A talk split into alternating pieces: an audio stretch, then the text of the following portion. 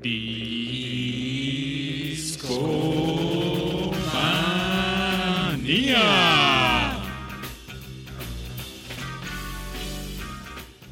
Discomaníacos, muy buenas noches, ¿cómo están? Sean bienvenidos a una edición más de Discomanía Podcast. Oigan, acabo de notar algo hoy muy, muy interesante. Es que por estas fechas comenzamos a grabar, a publicar nuestro podcast en iTunes. Entonces, en iTunes oficialmente hemos cumplido tres años. Tenemos un par de meses antes de publicar el show, pero yo la luz en los directores de podcast hasta este momento, hace tres años. Muchas gracias por acompañarnos, ha sido un placer. Se acabó Discomanía. No, no es cierto. Bienvenidos, eh, gracias. Como cada semana no podría ser Discomanía si no fuera por la maravillosa compañía de mis buenos amigos. Y por supuesto tengo a mi izquierda al señor Aureliano Carvajal. ¿Cómo estás?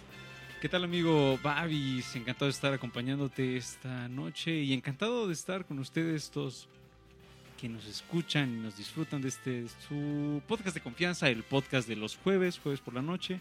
Y aquí estamos efectivamente encantados de acompañarlos y con mucha emoción, Babis. Fíjate que no sé si, si a ti te pasa, pero siempre que voy escuchando nuestro, nuestra canción de inicio me emociona bastante y queremos compartirles esa emoción. Pero no estamos solos, mi querido Babis. No, ¿quién más está? Cuéntame, Aure. Está, por supuesto, el compañero de las percusiones, nuestro querido amigo Rash. ¿Qué hubo muchachos? ¿Cómo andamos? Buenas noches. Aquí feliz de estar una semana más con ustedes, echando cotorreo sobre buena música. Y pues hablando de fechas importantes esta semana, eh, justamente hoy, el día que estamos grabando, se cumple el tercer aniversario luctuoso de el maestro, el maese David Bowie. Y, y eso está triste, pero también nos lleva mucho a, a introducir a la persona que nos acompaña el día de hoy, también en la mesa, porque él hizo un especial de, de Bowie aquí con nosotros en Discomanía en su momento, el buen Mariano Mangas. ¿Qué tal? Buenas noches, discomaníacos. Espero que se le estén pasando muy chido. Eh, creo que sí fue especial o, o fue como una noche que, que, que, fue surgiendo y que... Algo así, yo Ajá. creo que pasó por ahí, ¿no? En mixler.com, donde pueden escuchar este podcast en vivo todos los jueves, muy importante. Nos escribe la, Lalo RSA y nos dice, escuché ese podcast de David Bowie y creo que al final terminaron mezcaleando. Creo que algo así pasó, era sí, Noche Bohemia, ¿no? Sí, era Las noches bohemias de discomanía. De los primeros podcasts en, lo que, en los que la cabina se permitían muchas cosas y todo Eran noches locas, amigos. Estábamos experimentando, muchachos. Sí, la música no, nos influenciaba mucho en, en, esos momentos como para experimentar y viajarnos. Y pues, qué, qué mejor eh, fondo musical para esos viajes que David Bowie. Oye, Mariano, hace tres años que hicimos ese show. Sí, híjole, ahorita que me lo dices, digo, no, pues para mí fue como, no sé, este, como si hubiera sido ayer. Eh, me acuerdo que hasta ese día creo que iba rapado. y ahorita ya, sí, ya, ya traigo la, la, greña larga de nuevo. Eh, pero sí, sí, este, pues por eso iniciamos con canciones de David Bowie este Discomanía de hoy. En el pre-show, si ustedes llegan temprano, pueden escuchar una fina selección curada por los oídos de lo, del staff de Discomanía. Entonces, sí, acompáñenos. Jueves a las 10 de la noche, apúntenlo. Aquí estaremos. Y si no pueden acompañarnos, sigan escuchándonos en su plataforma de podcast favorita. Así es, así es. Aure, ¿de qué va a tratar esta noche? Pues antes que nada quisiera recordarles nuestras vías de comunicación porque justamente eh, el show de hoy está relacionado a ellas. Les recordamos que nos pueden seguir en nuestro perfil de Facebook como Discomanía Podcast. También estamos como Discomanía-FM en Twitter y en Instagram, en donde, pues, en donde pueden disfrutar de nuestras historias y fotillos que ponemos ahí bien cotorras de la vida en la cabina. También nos pueden encontrar, por supuesto, en Spotify como Discomanía Podcast. Lo que hicimos fue lo siguiente. Resulta ser que nos animamos a preguntarles a finales del año pasado cuáles habían sido las tres canciones que habían marcado su 2018. Por ahí se los preguntamos por Facebook, se lo preguntamos por Twitter, por Instagram, quizás les habremos pasado una historia. Y los dejamos participar, la gente participó, se puso muy animada, nos empezó a lanzar canciones de lo que había sido lo que marcó su año y tuvimos una gran participación, ¿no es así, Babis? Sí, fueron varios comentarios. Fue muy complicado para nosotros escoger dos canciones. Cada uno nos dio la tarea de apartar dos canciones. Mariano nos va a contar dos de sus canciones que lo hayan marcado el año pasado. Y... ¡Pum! No, no, no, no, no me costó trabajo, yo de repente cambiaba de opinión, pero al final me vi muy firme con mis dos opciones. Y les diremos quién nos las recomendó. Por supuesto, por supuesto. Y de hecho, eh, en un momento también podrán ir escuchando de fondo mientras platicamos el resto de las canciones que fueron recomendadas. Entonces, si ustedes participaron en esta feliz encuesta, pues quizás escuchen su canción esta noche. Estén muy atentos. La... Atentos. Atentos, lápiz y papel. O bueno, no. Pero Babis. Ahora, no es casualidad que de fondo estemos escuchando un álbum de Neil Young. Es un álbum que se llama The Human Highway. Y un discomaníaco llamado Ulises Rivas, fuerte abrazo, nos recomendó una canción de este álbum que se llama Human Highway. A la vez nos recomendó Stairway to Heaven, pero decidí irme por el maestro Neil Young. Human Highway es la primera canción de la OV de este álbum que les platico, Comes a Time, que fue publicado en 1978, pero esta canción fue escrita varios años antes. Originalmente Neil Young le presentó esta canción a David Crosby, Stephen Stills, Graham Nash para grabar un álbum de estudio de Crosby, Stills, Nash Young, pero este proyecto nunca se dio, el álbum se... vaya, un proyecto inconcluso.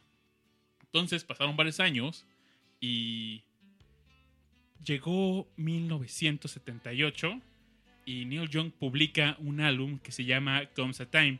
Fue un álbum que de cierta forma avergonzó a Neil Young porque ocurrió un accidente con las cintas de este álbum y él estaba algo avergonzado por esto.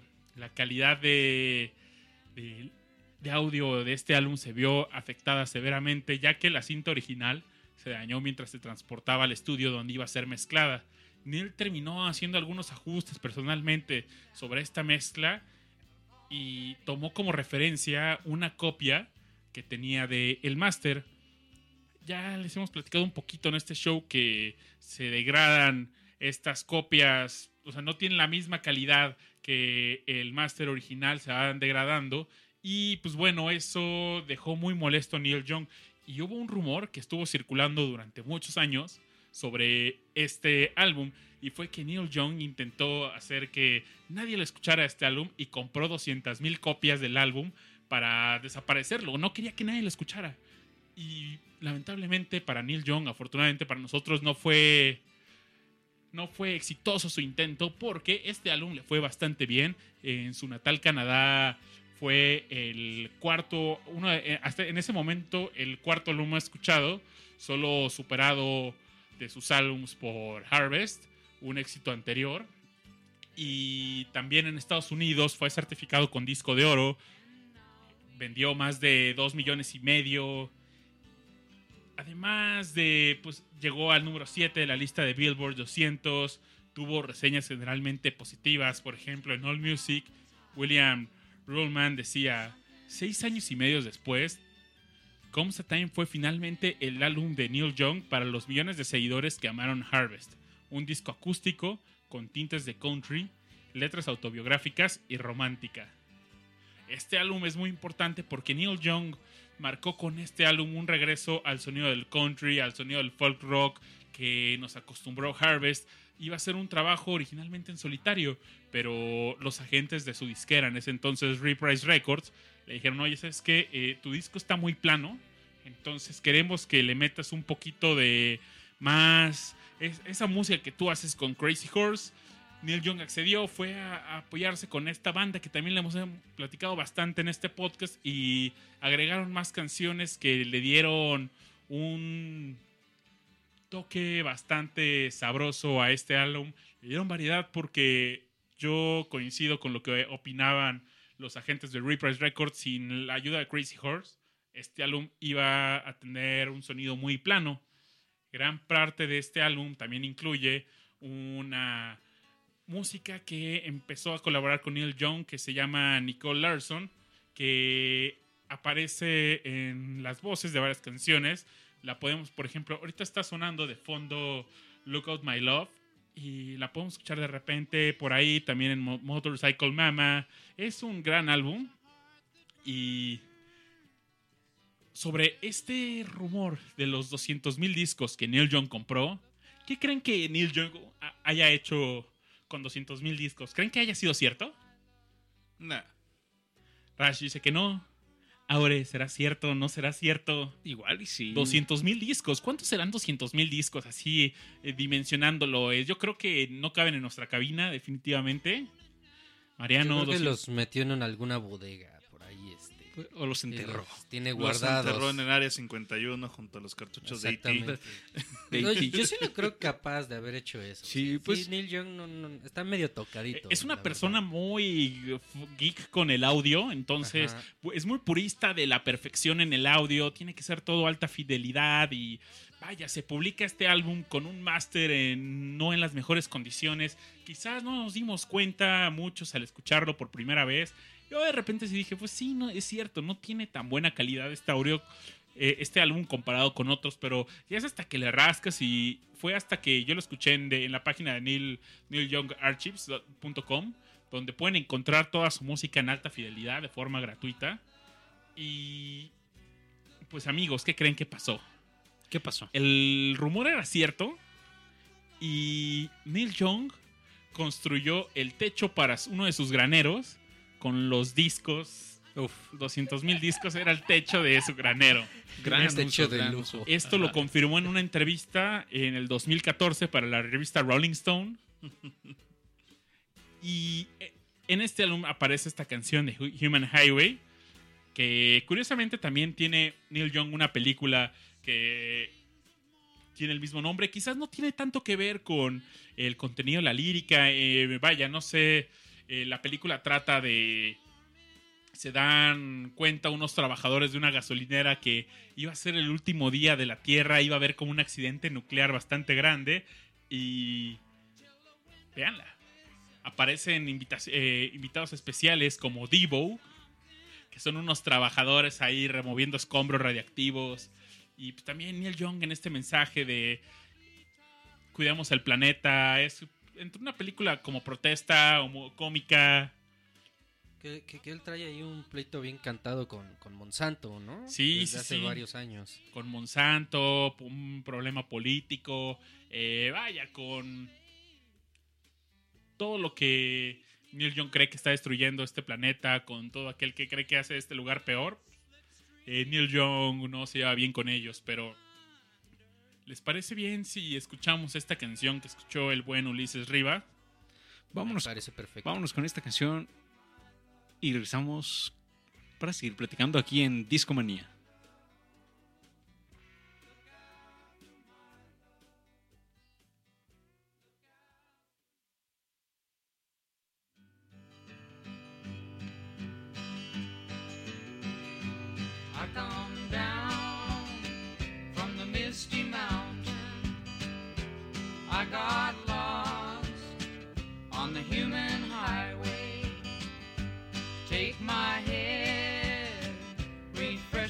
Fountain.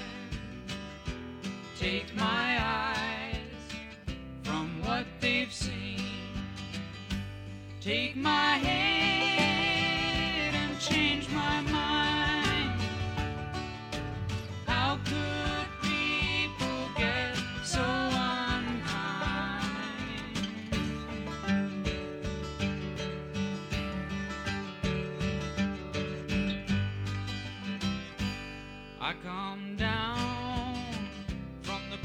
mansion. I went looking for the DJ's daughter. Since that day, I heard it mentioned that my name is on the line. Now my I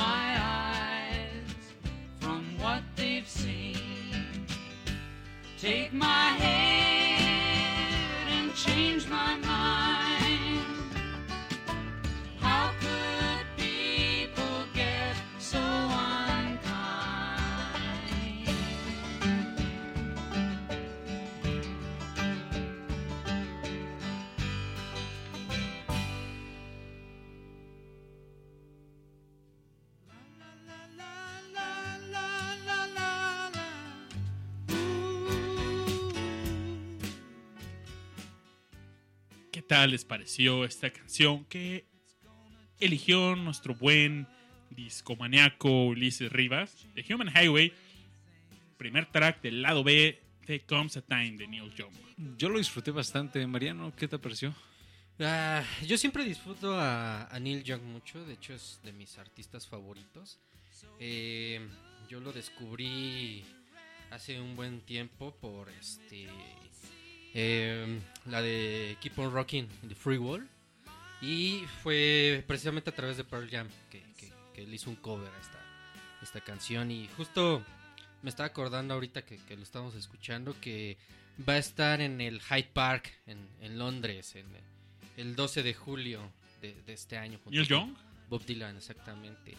Entonces, este, digo, no sé cuánto estén los boletos ahorita, pero sí me gustaría juntar una lana para poder, este, ir a- allá a verlo. Claro, siempre vale la pena darse un viaje para un concierto. Es como un, una buena meta, ¿no? Sí, sí, sí. Pero volviendo a lo que platicábamos, bueno, lo que platicabas más bien, mi querido Babis, um, algo que me, me interesó bastante fue cuando mencionabas que um, por ahí la crítica hacía alusiones a Harvest y algo que, que me encanta a mí de, de Harvest es ah, justamente esa pluralidad de voces que existen dentro de, la creación de, este álbum, ¿no? Entonces ahí um, te encuentras desde nuestro querido amigo Crosby que pusimos en hace unos poquitos shows, pero también estaba Nash, es decir, o sea, hay varias voces que estaban colaborando ahí que de alguna manera también le estaban dando un sonido muy especial y creo que um, eso, además de la genialidad de, de Neil Young, pues evi- evitó que pudiera ser, no sé, o tuviera esta como planidad que, que más adelante pues igual sería un poco más difícil cuando ya no tenía tantas colaboraciones, ¿no? Fíjate, Aure, que el Harvest es como un buen álbum para medirlo como el antes y después de Neil Young. Sí, antes sí, del sí. Harvest, eh, pues Neil Young estaba colaborando con Buffalo Springfield, con David Crosby, con Crosby, Stills, Nash and Young, y en el 68, 69 deciden eh, hacer carrera solista y publican su primer álbum. El primer álbum es un álbum 100% folk, pero un folk como muy americano, muy vaya, muy, muy sureño quizás. Y el siguiente álbum, Everybody Knows This Is Nowhere, de ruptura total porque para mí le da cierto sonido al grunge. Aquí nacen esos primeros sonidos, esas distorsiones como crujientes, rasposas, con el sonido del folk, el folk rock. Y inventa un sonido increíble. De hecho, justo los de Pearl Jam, o sea, por eso lo reconocen mucho, porque Lo Ellos- constantemente. Y en innumerables ocasiones Eddie Vedder ha dicho que pues mucha de la influencia que, que han tenido en su música, en la forma de tocar la guitarra, pues viene precisamente de, de- de Neil Young y, y esto, estos acordes, estos, no sé, este, como muy, muy crunchy, muy, muy navajosos en, en su Sí. estilo de tocar. Sí. Neil Young en este álbum se atreve a modificar. Él tiene una guitarra, una Les Paul negra, que le llama The Old Black.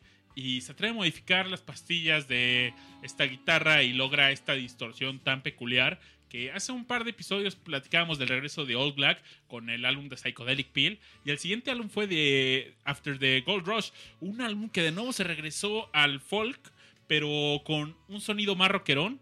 Y llega Harvest, que fue un álbum que el pico de su carrera Neil Young no lo- logró de nuevo hacer un álbum tan comercial como fue Harvest, pero tampoco con... Vaya, le supo llegar a todo al público. Fíjate que, perdón por interrumpirte, mi querido Babis, pero esos dos álbums, After the Gold Rush y Harvest, para mí han sido los que más me han impactado de, Neil Young. Y, hubo una época, quizás 2016, en donde me lo escuché, una y, otra vez. Entonces, qué, qué grandes discos, así uno tras otro.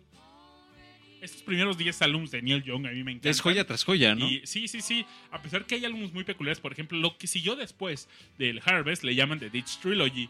Y fue una serie de álbumes que para el público de Neil Young se, les parecían espantosos. Y, o sea, ¿qué- ¿cuál sería la tradición de Ditch como en español? ¿Sería como eh, desecho, como... ¿Cuál sería como el Ditch? Sí, básicamente. Como Sí, ¿no? Como. Descartable es la palabra, ¿no? Y se publican, Neil Young publica tres álbumes un año tras año, 73, 74 y 75. Además, súper prolífico. Ujú. Times Fade Away, que a mí la verdad estos tres discos que les voy a mencionar me encantan. Eh, Times Fade fue para mí un álbum muy, a pesar que lo disfruto mucho, pues muy efímero, muy como que lo escucho y de repente, ¡pum!, ya se acabó. No, no sé, como que me cuesta trabajo identificar las canciones que vienen en este álbum. Y cuando escucho, ah, viene en este, ah, pues no sé por qué no se me grabó, ¿no? Como que muy granular y el Harvest era todo un álbum completo. Y las canciones, pues sí, creo que este fue el error de estas canciones. Bueno, no, no un error, pero lo que el público esperaba de Neil Young después del Harvest eran más álbumes como el Harvest. Como- claro. Y llegó, regresó con canciones muy, pues vaya, granulares, ¿no? On the Beach, un super disco para mí. Tiene canciones increíbles, me encanta Ambulance Blues y el- la, canción homónima On the Beach y Tonight's the Night, que vaya, a la gente no le gustó, a, su, a sus seguidores no le gustaron estos álbums. Y pues pasaron varios años, Neil Young empieza a pasar por algunos problemas, alcoholismo, empieza a probar algunas drogas y vaya, empieza un poco que decadencia, algún divorcio y se veía afectado eso en su en su momento creativo para hacer más discos y fue hasta este álbum que Neil Young volvió como a hacer un trabajo que le agradó a, a la gente que esperaba con ansias el regreso de un Harvest. Esto fue lo más cercano que hizo. Y gran álbum, ¿eh? Para mí, eh, bueno, hay un disco que a mí en particular me encanta, que es el Live at Ma- Ma- Messi Hall. Ese es hermosísimo. Creo que ahí se reúne como, pues, todo lo que es Neil Young en esencia, todo lo que es la música de Neil Young en vivo, o sea, sin, sin este, mayores efectos, muy honesto, solamente con su guitarra, con el piano, con su voz y hasta, hasta la fecha creo que como guitarrista es este uno de los discos que, que para mí ha sido así una piedra de toque y que me ha influenciado mucho pues a la hora de componer, a la hora de, este, ejecutar la guitarra, no sé. Eh, recuerdo mucho que alguna vez llegué a leer que en sus primeros trabajos, cuando, cuando apenas estaba empezando Neil Young, pues uno de los productores le dijo, oye, pues serás un gran guitarrista, te lo admiro mucho, pero pues como cantante creo que te hace falta mucho, ¿no? Entonces, eh, y él, o sea, no se rindió, dijo, bueno, pues yo voy a seguir. Y, y tú escuchas este disco en vivo y escuchas a Neil Young con una voz eh, que a veces llega como a, sentirse como que se va a cortar en algún punto, ¿no?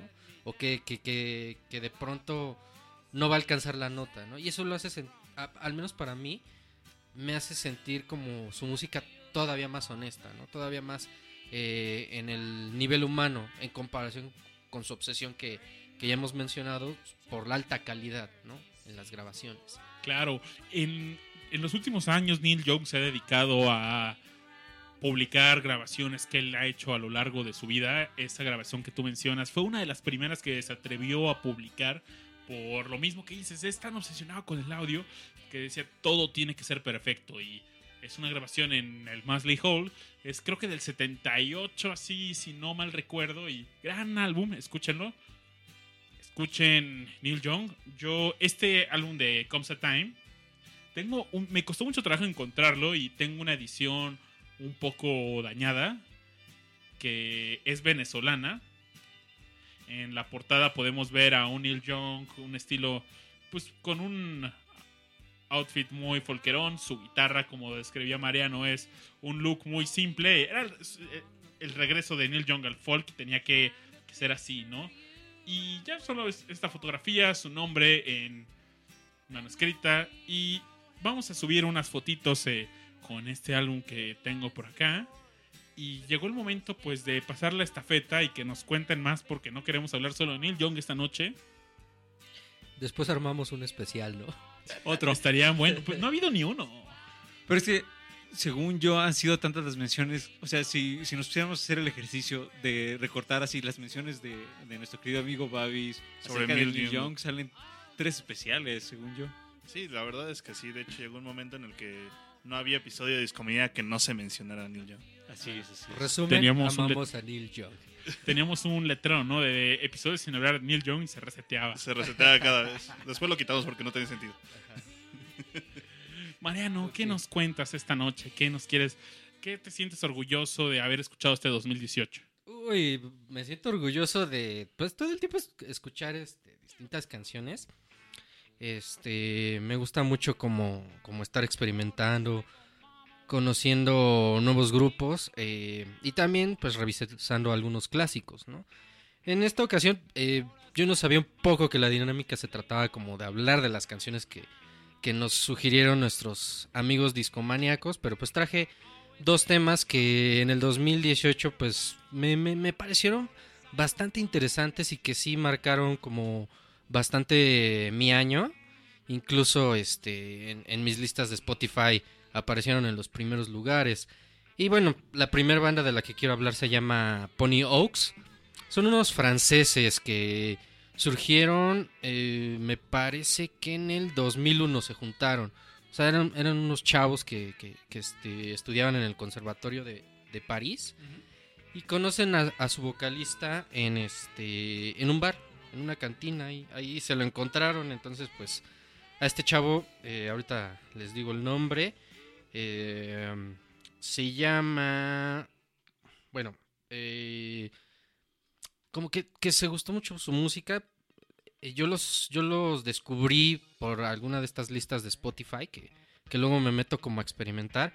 Y me llamaron mucho la atención porque tienen un sonido eh, que va como muy entre lo electroso, lo electrónico y las guitarras y combinan muy bien como el new wave y son como influenciados por Daft Punk, quizá por este esta otra banda que eh, están muy influenciados en la voz como por eh, Ian Curtis. Y bueno me llamaron mucho la atención porque no son tan famosos. De hecho eh, su primer disco homónimo sale en, en el 2006 pero no llegan como a explotar sobre todo porque la portada de su álbum presentaba una chava así completamente desnuda que estaba sosten- sosteniendo un este búho. Entonces en iTunes lo, lo censuraron. Y de ahí eh, otras bandas como Phoenix como que los opacaron un poco. Pero a mí ellos me llamaron mucho la atención en especial por una canción que se llama Budapest, que es la que, la que pues, les traje como para que la escuchen. Que me influenció sobre todo por la voz de Olga Kouklaki, que es una cantante griega eh, que tiene una voz muy sensual, muy particular y que es un tanto oscura. Y vamos, o sea, me pareció como un descubrimiento en 2018 de algo que, que pues ya tenía prácticamente poco más de 10 años, ¿no? Y que, bueno, así suele pasar. Lu- Luego de repente hay bandas que en un momento de su carrera no llegan como a despuntar tanto, no llegan a tener como un gran éxito, pero pues de pronto las descubres, ¿no? Como que hay que dejar que, que el tiempo haga lo suyo Ajá, exactamente. y que justamente te lleguen quizás ya, no sé, como si hubieran golpeado en, como, mm, en el agua quizás, y esos círculos concéntricos te llegan, aunque sea un poco tarde, o bueno, ¿quién es uno para decir que es tarde o temprano? ¿no? Exactamente. justamente del 2006 al 2008 fue como una, un boom, ¿no? De la, del rock indie. Yo, yo considero que hubo un boom muy fuerte del rock indie y muchas banditas como estas salieron a la luz en esa época y fue un muy buen año. Bueno, unos buenos. una gran década más bien. Sí, fue una década. Fíjate que en, en esa década yo leía muchos articulistas que decían, no, es que el rock ya murió, ya no hay este bandas emblemáticas como Led Zeppelin, como Queen. O sea, obvio, las bandas de hoy en día no van a repetir como toda esta majestuosidad de ese tiempo, ¿no? Pero creo que eh, del rock indie, pues hay grandes este, músicos, grandes compositores. O sea, yo admiro mucho, por ejemplo, a, a Jack White, por ejemplo, de los. White Stripes. Para mí creo que es el, el mejor músico de esa generación. O sea, el mejor músico de los años 2000, porque ha hecho de todo. O sea, empezó como con una música muy sencilla, un blues mu- muy, muy arcaico. Y fue creciendo, fue creciendo. Y ahora ya que lo escuchas como solista, pues retoma de todos los géneros, ¿no? Del blues, del jazz, eh, eh, instrumentaciones eh, de coros. O sea, Claro, se ha sí. convertido en, en un músico que para mí en esta época es como Clave. el mejor, ¿no? Y clave, ¿no? Y, y bueno, o sea, algo con lo cual yo defino mi 2018 en cuestión musical es de redescubrir eh, muchas bandas. O sea, este año me la pasé escuchando como grupos de los 60, 70, eh, de los años 90, que no precisamente son Queen, que no precisamente son The Beatles, que no precisamente son los Rolling Stones, sino que más bien todas esas bandas que, que en algún punto pues tuvieron un éxito relativo, digamos, y ya desaparecieron, ¿no? Este, por ahí también hay uno, este, ¿cómo se llama? Brian Nilsson, me parece, creo. Es un músico setentero que estaba súper influenciado por, por este Paul McCartney y los Beatles, ¿no? Y escuchas sus canciones y es como si escucharas a este a Paul McCartney, ¿no? Y son de ese tipo de músicos que, que- que empecé a descubrir este año, ¿no? Y uno de ellos, pues, es este Pony Oaks. Entonces, pues, si quieren, escuchemos Budapest para que chequen del- de lo que les estoy hablando. Vamos con ella y seguimos platicando aquí en Discomanía.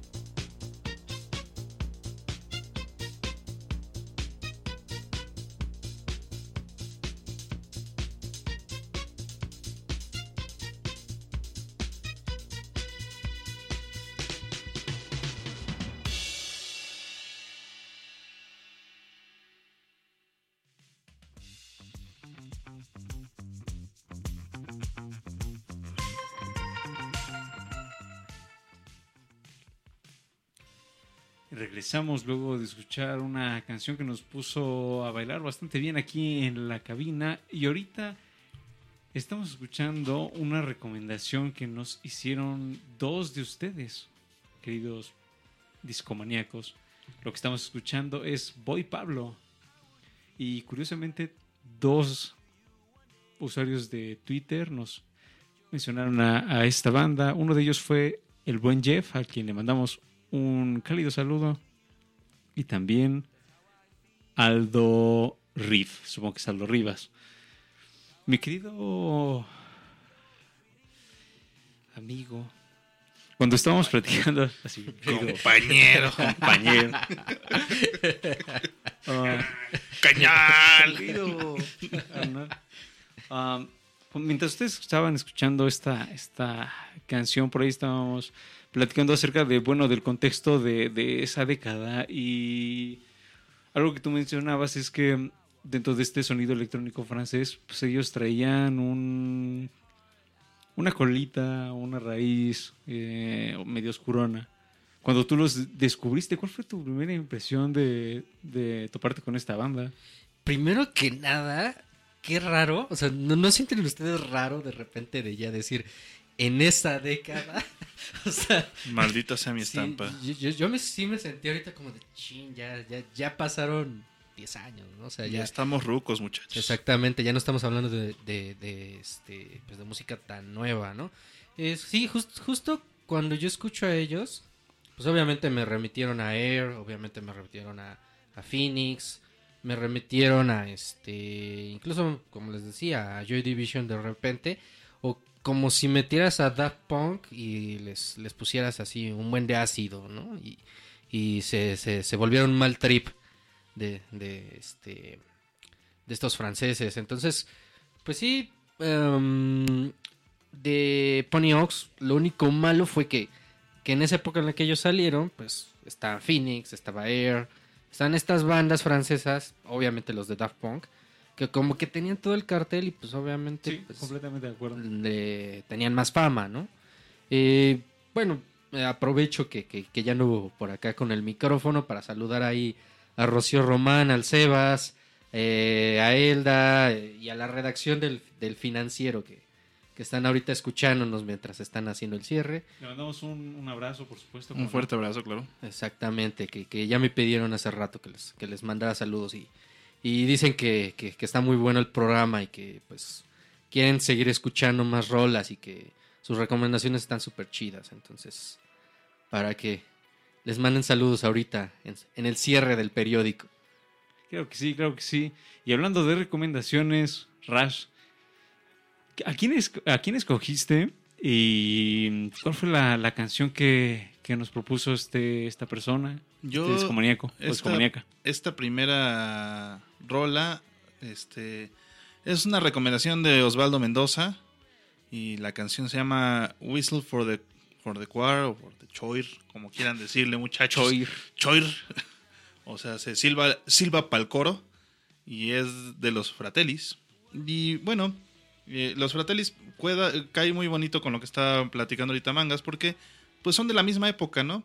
Esta canción en específico salió el 27 de noviembre del 2006 y pues, es su tercer single. Eh, eh, llegó al número 9 en, los, en el chart de singles de- del Reino Unido y pues eso le dio bastante exposición, ¿no? Este, este single salió del primer álbum que sacaron ellos que se llama Costello Music y este... La verdad es que están bien chidos estos cuatines, me gusta mucho su ritmito, lo estamos escuchando ahorita eh, de fondo. Se llama Chelsea Dagger esta rola.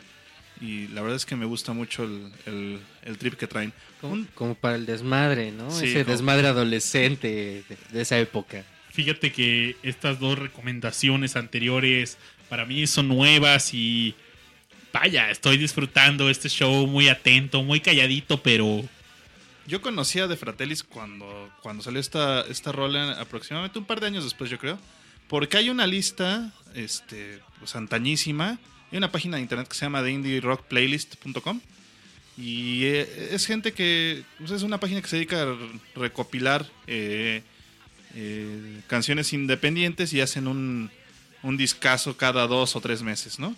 Y esta en específico, si mal no recuerdo, salió en la en el Indie Rock Playlist de marzo del 2018. Estoy checando aquí el datito. Pero bueno, la cuestión es que si tienen chance y quieren como descubrir un poquito más de música, siguen actuales a la fecha. El último lo sacaron a finales del año pasado. Y es una excelente este, forma de conocer nuevas bandas, porque te bajas un playlist gigantesco, normalmente son más de, de 100 tracks, y pues puedes escuchar algo nuevo, ¿no? Algo que no hayas escuchado antes y que te llegue a gustar. Yo en específico les recomiendo, que es de esta década en específico, les recomiendo mucho esta de marzo de 2018. Está buenísima, tiene, tiene artistas muy buenos, por ejemplo, están los Arctic Monkeys, está Radiohead, cuando, porque en esa época se hicieron independientes. Está, por ejemplo, We Are, the Sci- We Are Scientists, que también es una banda que me gusta mucho de aquella época. Muy buenos. Este, está Snow Patrol, Ah, está, esa, esa banda. está Fouls, bonita, está Cat bonita. Power. O sea, ah, tienen de todo eso, ¿no? Y la verdad es que se los recomiendo mucho. Pero bueno, regresando de Fratellis, algo bonito de esta banda es que eh, todos los integrantes de la banda decidieron adoptar un nombre de stage este, con el apellido Fratelli, porque pues son los Fratellis, ¿no? Entonces, este, está conformado por John Fratelli, que realmente es John Lawler, eh, en la guitarra y en las voces. En, la, en el bajo está Barry Fratelli, que realmente es Barry Wallace. Y en la batería está Vince Fratelli, que realmente es Gordon, Gordon McRoy.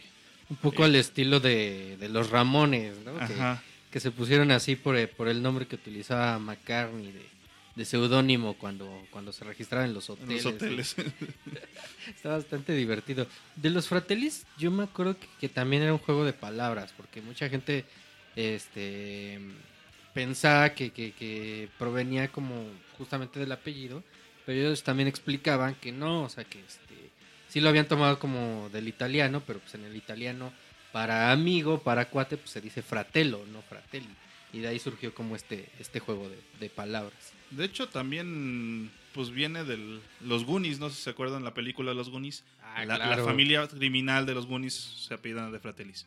Entonces es otro datito curiosón sobre el origen de esta banda. Escocesa, por cierto. Son de bien, Glasgow. sí, sí, sí. Fíjate, bueno, ahí te va. Vamos a escuchar la canción y regresando, tengo una pregunta para ti, mi querido Rash. Órale.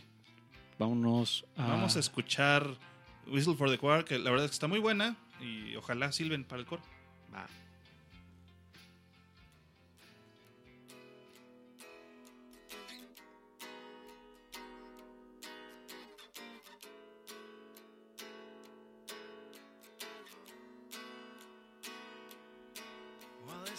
Big, big city and it's always the same. Can never be too pretty. Tell me your name, is it out of line?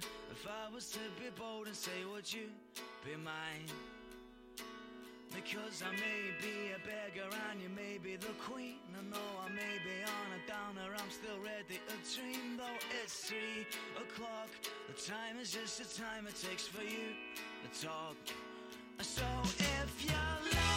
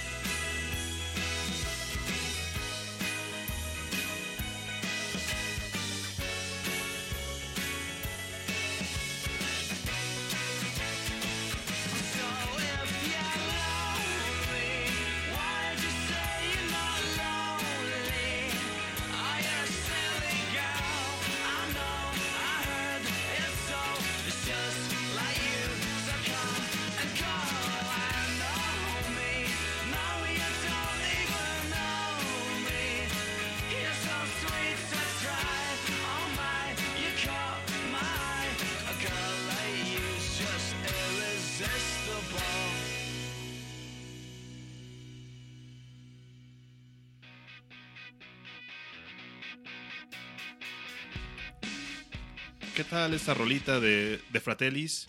Una gran recomendación de Osvaldo Mendoza. Gracias por, Por participar. Por participar. Yo, yo había terminado el bloque anterior con, con el teaser de una pregunta para mi querido Rash y ahí les va. Mm, resulta ser que yo no he escuchado un disco completo de, de Fratellis, es, es así. Um, pero definitivamente había escuchado algunas de las canciones en algún momento, quizás en alguna fiesta o en algún bar o somewhere, en algún coche. Um, y entonces la pregunta era, mi querido Rash, si tú tuvieras que recomendarle a alguien que no ha escuchado esta banda, pero que, digamos, este sonido los atrapó, pues, ¿con qué, cuál sería la recomendación? Yo recomendaría este mismo, ¿no? El Costello Music, su primer disco. eh, tiene muy buenas canciones. Henrietta, eh, Whistle for the Quart, Chelsea Dagger, que escuchamos de fondo, Baby Fratelli y Ole Black in Blue Eyes está también muy buena, ¿no? Eh, para mi gusto es su disco mejor logrado. Aquí atrásito de- del micrófono nos platicamos Mangas y yo que, que pues es de esas bandas que como que de repente gana mucha atracción y, y de repente Sí, desaparecen. Justo como que tuvieron un super punch en- en esa época y a pesar de que pues ya, o sea, tuvieron cinco álbums o todavía siguen en activo, pues ya de, de repente pues no, no, ya no los vemos tan seguido, no los escuchamos tan seguido eh, como a los Arctic Monkeys o a los Hives o, o bandas así que, que ahorita todavía están sonando. Y fíjate que me puse a revisar ahorita de, de Independent Rock Playlist que recomendaste. Y me llaman un chingo la atención los, los nombres, ¿no? sé si se me hacen como, como súper divertidos, ¿no? Les mencionaba el de Mariah Carey. O sea, esa es una banda que... que- que- Mel With You, otra banda que, que- pueden checar ahí y que de repente dices, ay, ¿qué, qué onda con los nombres, no? ¿Cómo, cómo se van bautizando? Este, por acá, Menace Beach. o sea, otra, eh, otra banda. Active Bird Community. Que no- que Están buenísimos los nombres. están buenos los nombres, o de Dodos. Los dos ya están, ya están extintos, muchachos. Exactamente. Entonces, el eche- el Nené y el Cucú. échenlo- échenle un ojo y, o sea, hay un chingo de bandas que, que, este, que van a encontrar que están bastante divertidas. Ah, Death Cap for Cutie, una muy buena Cutie banda. Muy buena banda. Y pues, échenle un ojo. La verdad, yo ya me clavé y sí, sí voy a estar en la semana aquí explorando. Está, Las listas. está Para las listas más recientes hay este, versión de Spotify, versión de YouTube, versión de Apple Music. Para que se, se den un poquito más. Aquí, bueno, mis cuates me, me dicen que este que quieren escuchar por ahí a Bauhaus, que mañana va a estar Peter Murphy Ahí en el andar por ahí. Metropolitan. Entonces, si quieren a- al rato, ya que pasemos toda la dinámica de, de Discomania, pues, ¿por qué no echamos un, un Palomazo. Bauhaus? Sí, yo voy a andar exactamente por ahí en el Metropolitan. Va. Y pues. Aure, Bueno, mm, yo tengo una canción que nos recomendó nuestro querido amigo Jair Pérez SP, que además tuvo varios likes y varias eh, caritas risueñas. La canción es Dani California, amigos, y creo que cuando menciono Dani California a todos les trae, eh, llega la nube de la nostalgia. A huevo. Los, los videos de Danny California eran geniales. los videos de Red Hot, es decir, um, y quizás iniciaría con, con Dani California y en general con Stadium Arcadium con una anécdota, y es que mm, por ahí de, de finales de, de la década pasada, para retomar ah, este término, um, tuvimos la, la fortuna, Babis, yo y otros muchos amigos, de disfrutar horas y horas de rock band ese divertido videojuego en donde pues era básicamente un videojuego de ritmo, en donde cada quien tocaba un instrumento musical y disfrutábamos tocando canciones y canciones, imaginando, imaginándonos que éramos una estupenda banda de rock. De hecho, Babis controlaba las luces, ¿no es así, Babis? Yo era el experto en luces de, del rock band. Jugaba en Extra Hard. Sí, o sea, imagínense las combinaciones de azul, rojo. En fin, Bueno, a- a- debo de confesarles que a pesar de que yo soy guitarrista y bueno, me considero bueno, creo, soy un inútil en Rock Band. O sea, nu- nunca he podido coordinar los botones de Rock Band, ni con la canción más fácil.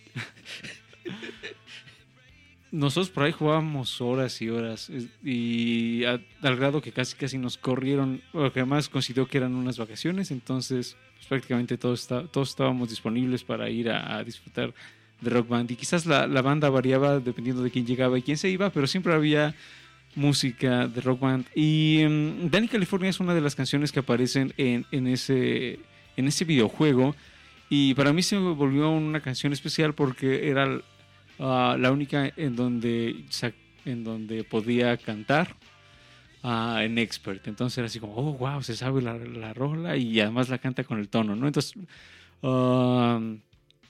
de ahí me enganché con esta canción que además es bastante disfrutable y es de hecho la canción con la que abre ese disco que también es un disco bastante bastante bueno y del cual podemos hablar quizás regresando de, de escucharla. Pero esa fue justo mi conexión cantándola y quizás a la, a la hora de, canta- de cantarla um, internalizar un poco esa, esa historia como medio de, de este personaje como outlaw. ¿Y nos vas a cantar hoy la rola o Quizás de regreso amigos, quizás co- con una voz ya de, de cantante. Órale. o más aguardentosa? Ya lo, lo descubriremos, lo descubriremos a lo largo de esta noche. Pero volviendo a la, a la- a la voz normal y al tema, sí.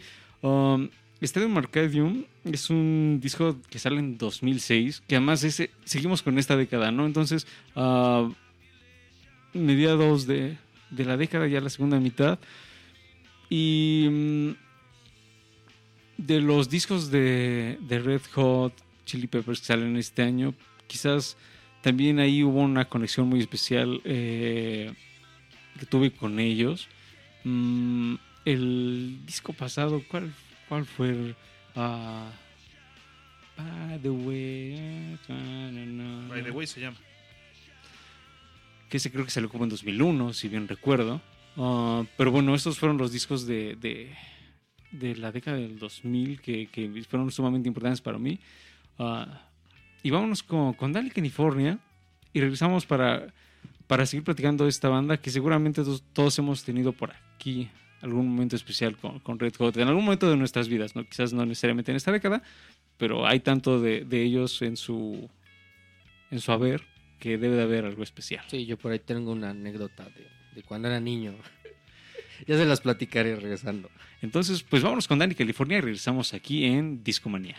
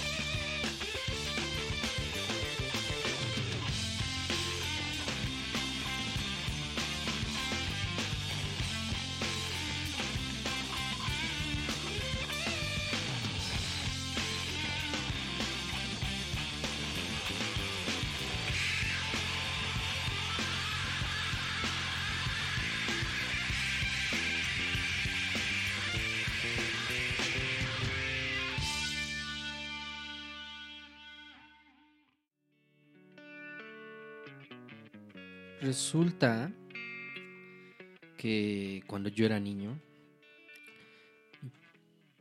conocí a los Hot Chili Peppers por un capítulo de Los Simpson. Queremos a los Chili Esas- Exactamente. que van a tocar en el, en el bar de Moe. Entonces, la taberna. en la taberna de Moe y me acuerdo mucho que a mí me sorprendió mucho porque decía, ¿y esos güeyes por qué salen en calzones? no?" Entonces, eh, yo, yo habré tenido unos siete... Ocho años. No, seis años porque fue en el 91. Y dije, voy a buscar a los Red Hot Chili Peppers, ¿no? Entonces, por alguna razón en MTV vi el video de Give It Away y ahí empezó todo, todo a tener sentido güey, y decía, ¿Cuál, cuál, cuál? ¿La de qué pedo, güey? Exactamente. ¿Qué pedo, güey? Give It Away. Entonces, esa canción me prendió tanto, o sea, como, como, como que en esa esencia de niño yo me sentí tan libre, tan liberado, Está lleno de energía. tan lleno de energía que me quité toda la ropa y me salí al patio. Y empecé a bailar Give It Away, Give It Away, así en este... En puros calzones, ¿no? Y llega mi mamá y me empieza a regañar. Así, ¿qué traes? ¿Qué estás haciendo? ¡Eh, chimorro desmadraza! Y, y esto viene a reivindicar lo que estábamos platicando hace un momento de que cada quien tiene un momento con los Red Hot Chili Peppers. Claro. Ah, no sé si, si tú tengas algunos ras que nos quieres compartir. Fíjate que a, a- a mí de chavo, justo para cuando salió el, el Californication, eh, mi- mis amigos con los que me juntaba en la prepa, eh, nos- éramos todos como fans de, de los Red Hot Chili Peppers, así como de closet, porque lamentablemente en nuestra prepa lo que más había era gente que escuchaba, pues, no sé, MVO, eh, Cava, OV7, estaba bien fresa mi escuela. Entonces, pues dentro de los amigos Me con los... gusta la calle de las sirenas. Yo no digo que no me guste, pero no era como lo único que Hasta escuchábamos. así es la coreografía. de- Eh, éramos, éramos un pequeño grupo de renegados que escuchábamos música pues alternativa, en este caso rock, Es que van funk rock. funk rock y todo ese tipo de cosas. Entonces nos gustó mucho porque al final de este disco pues está Road Tripping y la canción pues es acusticona y es hermosa. Te sientes tripping, ¿no? Sí, la verdad es que está bien bonita y pues más bien la idea era como pues querer salir todos en banda a hacer un viaje a algún lado haciéndole honor a la, a la rola, ¿no? Este, pues esa es como una de las más chidas de Y, ellos. y no, no irnos tan lejos. O sea, yo podría afirmar que, que, que para, nuestro, para nuestra generación sí fue una banda que, que dejó huella y no nos veíamos tan lejos. El mismo ah, famoso video de Californication, cuántas veces así esta era referencia de pláticas entre Así de, mira, los están, están en un el videojuego. mundo de los videojuegos. Mira las gráficas tan avanzadas, carnal. Yo, ¿Cómo lo hicieron? La modernidad de nuestros ojos, amigos, frente a nuestros ojos, estaba sucediendo. 1999, muchachos. Mm, y las anécdotas siguen y siguen, ¿no? Pero volviendo a Estadio Arcadium y, el- y a la canción que acabamos de escuchar, fíjense que si yo tuviera que, que destacar un elemento de, de la canción que, que disfruto mucho, es justo el bajo. Ah, Eso en cualquier disco de los Flea está loquísimo. Exactamente. Es un maestro del bajo. um, de alguna, man- de alguna manera, yo podría decir que, que la, digo, la, la historia que nos van contando, que era la que les platicaba hace un momento de esta chica sureña que va a probar suerte y tiene una vida ahí locuchona como de Red Dead Redemption. um, esa, esa narrativa va acompañada perfectamente con, con un baseline que de alguna manera como que te va marcando así, si pudiéramos dividirla esta historia eh, por capítulos, eh, va marcando exactamente ah, dónde, dónde quedan los momentos especiales de, esta vida de esta personaje, ¿no? Entonces, definitivamente, mm, este sonido funk tan característico es algo que a mí me atrapó desde, desde siempre y con By the Way, ah, que quizás fue el disco que más escuché durante una etapa porque recuerdo, y ahí va mi anécdota, es... um, tuve una época en donde me tocó andar en camión pues muchas horas y por muchos días y lo único que tenía en mi Discman era By the Way y además el Discman era nuevo y tenía loop Entonces era una y otra vez sin que tuviera que yo presionar nada. Entonces imagínense qué nivel de tecnología para, para esa época, ¿no? Entonces ah, seguía Entonces ese tenías día- el Omnitrix. ya andaba así como Ay, perro. sí no no perdido con con, este disco y con Stereo Arcadium mm, me encontré con una, un paso adelante que, que siguió siendo divertido. Y hay una anécdota bien especial porque este disco se grabó en un estudio muy importante que se llama The Mansion, mm, en donde por ahí está la anécdota de que es una, un estudio embrujado. ¿Sabían eso, amigos? Que, que nos están escuchando, y bueno, los que están aquí, sobre todo en la mesa. Yep, yep, yep. Safo, Safo, no, No, no sé qué es eso, de qué hablas. Satanás, terrible oremos. Pues por ahí contaban que, que justo en esta, manch- en esta mansion, en esta mansión, mm, que además es un, es un lugar construido en 1918. Entonces por ahí se cuenta que, que hubo suicidios, que hubo pues cosas ahí medio tenebrosas y a las distintas bandas que han tenido la oportunidad de, de grabar aquí, en donde por supuesto están incluidos los Red Hot, pero también está de Mars Volta, que también es una banda bastante importante en esta, en esta feliz década. Y por supuesto, no nos olvidemos de, de Linkin Park o de Audioslave, entre otros.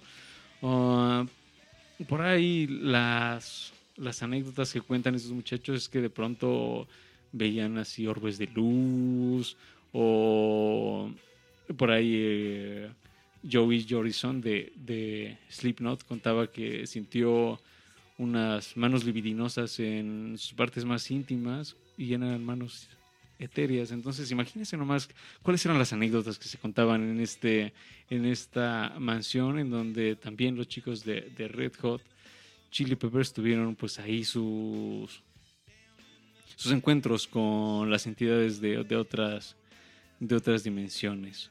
Este de McCargan es un disco que yo disfruté bastante y que les recomiendo bastante que también ustedes disfruten de Red Hot. Babis. Oli. Babis ya, ya estaba leyendo. ¿Qué- Compártenos qué estás leyendo, Babis. Sí, ¿no? Babis.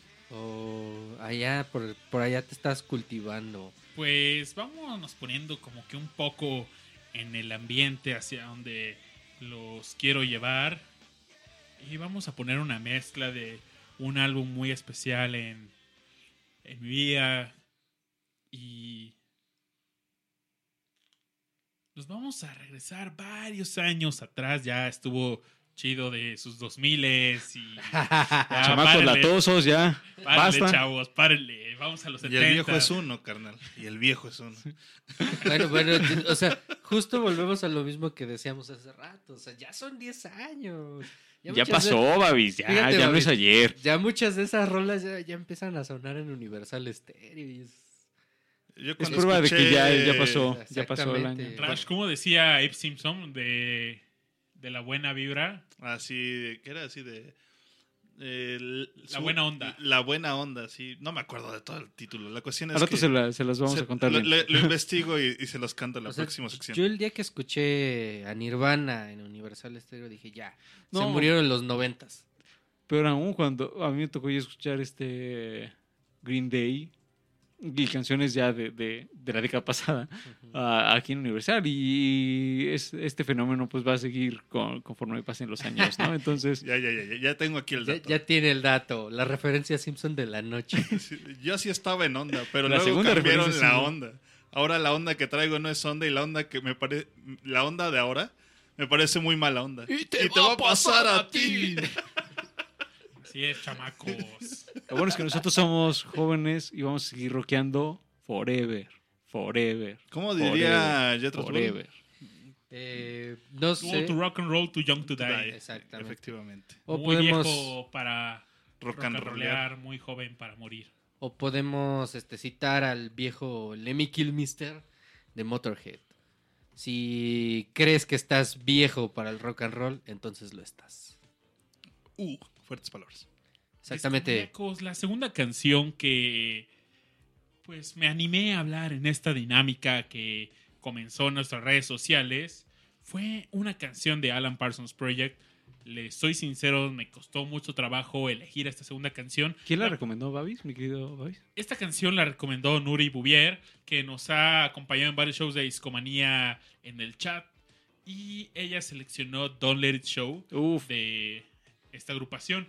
Ya hay varios, varios episodios de discomanía donde hablamos de Alan Parsons Project. Al menos hay como cuatro episodios que hemos hecho, inclusive uno completo sobre este álbum. Y no me voy a clavar tanto en lo que ya dijimos en ese episodio. Es muy buen episodio, fue uno de mis favoritos, es buena referencia. Chequenlo, analizamos rola por rola. Y vaya, es una canción que he escuchado demasiado. Creo que ya forma parte de mi ADN. Me siento muy confundido cuando la escucho porque Siempre escuchas a Mimi. algo así.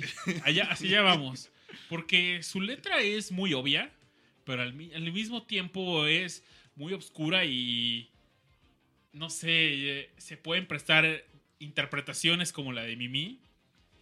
Eh, en este álbum, Alan Parsons, Eric Wilson nos llenan con muchas piezas de ambigüedad que te hacen preguntar, darle vueltas en tu cabecita, ¿qué quieren decir con esto? Y por ejemplo, hay una canción que se llama I Wouldn't, Like to Be Like You, que habla como, eh, algunos pueden decir, por ejemplo, Alan Parsons decía, ah, es una canción de un robot que le hizo un humano, yo no quiero ser como tú. Y Eric Wilson decía, no, claro que no, es al revés.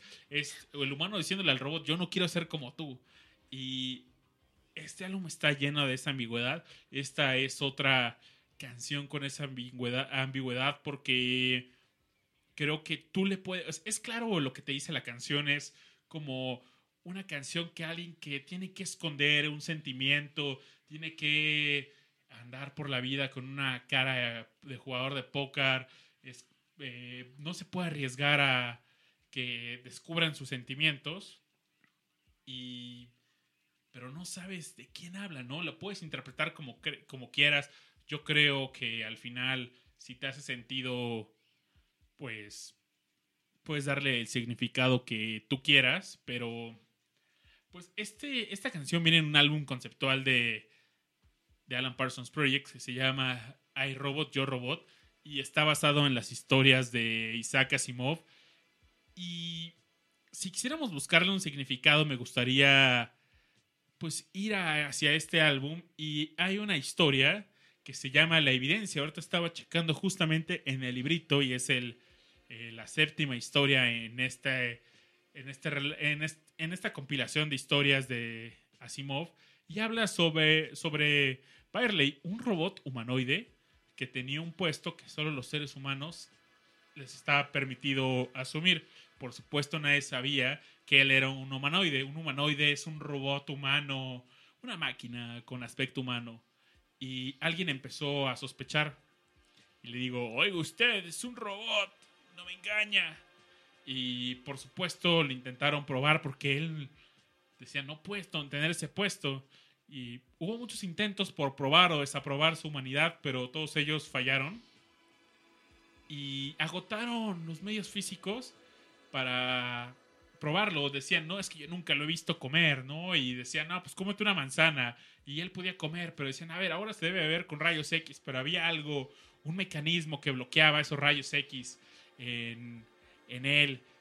Y otro personaje de que aparece en esta saga dice, ah, bueno, pues ya que agotamos los medios físicos, debemos de ir a, a las leyes de la robótica. Si Barley es un robot, debería obedecer las tres leyes de la robótica, que son, regla número uno, un robot no hará daño a un ser humano, o por inacción permitirá que un ser humano sufra daño.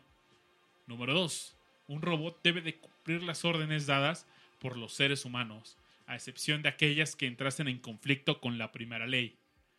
La tercera ley es, un robot debe proteger su propia existencia en medida que esta protección no entre en conflicto con la primera o la segunda ley. Si este personaje, Barley, violara las leyes, sería claramente un humano, debido a que ningún robot puede contradecirlas. Está dentro de su programación. Sin embargo, si Barley las desobedecería, no probaría nada, solo pues diría, eh, si las obedecería, perdón, diría, pues eh, es solo un buen hombre, ¿no? Porque están, fueron inventadas, diseñadas en base a la moralidad. Y discomaníacos, no les voy a arruinar la novela. Los invito, si no le han entrado aún a estos relatos, a que las lean. Y esto solo fue para entrar al contexto, quizás donde Barley está escondiendo su identidad, de- diciendo, tienen que saber, no pueden darse cuenta que yo no soy humano, que yo no soy como ustedes.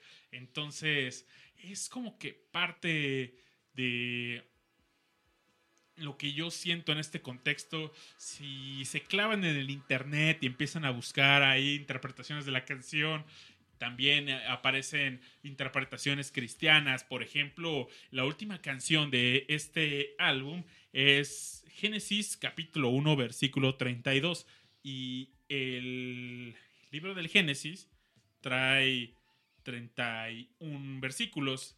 Entonces ponen como en este álbum el versículo 32 es como la era del robot, la era donde la historia de el levantamiento de las máquinas y el declive del hombre. Un, este álbum está lleno de este mensaje de los robots. Este, estas historias de Asimov son muy fuertes. Yo en algún momento disfrutaba mucho pues, leer estas historias mientras escuchaba este álbum. Era como mi rutina cuando lo leí. Y la otra parte que les decía, ya les dije, hay una parte clara, ¿no? Que es como ese mensaje, un diálogo entre dos personas de no, tengo que ocultar esto. Pero también se podría prestar a, pues no sé, quizás a desamores, a muertes. El, significado que ustedes quieran, discomaníacos. Pero también la parte oscura es, es que eh, tú le puedes dar el significado que quieras. Y tal es que Mimi de Flans hizo este cover de Finge que no. Y pues para irnos a escuchar esta rolita, le- en los últimos shows he venido con estas opciones, que les traigo tres opciones. Y la primera es, A ver. podemos escuchar en la versión original que salió en el álbum.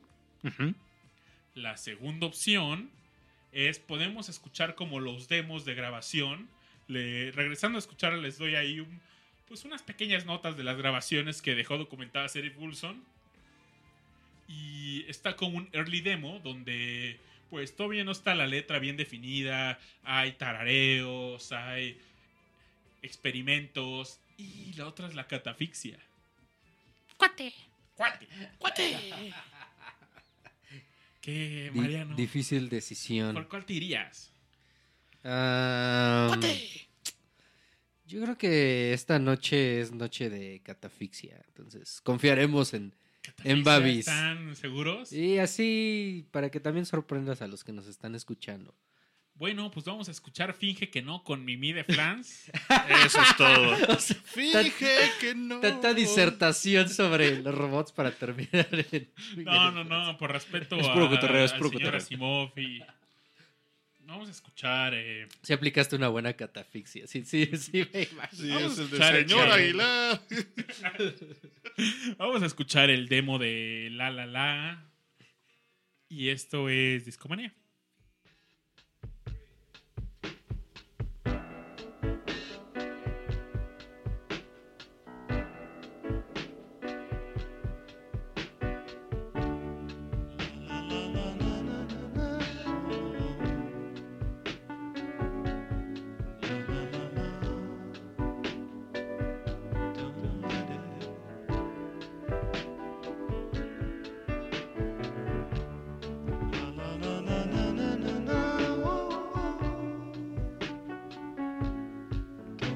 Show.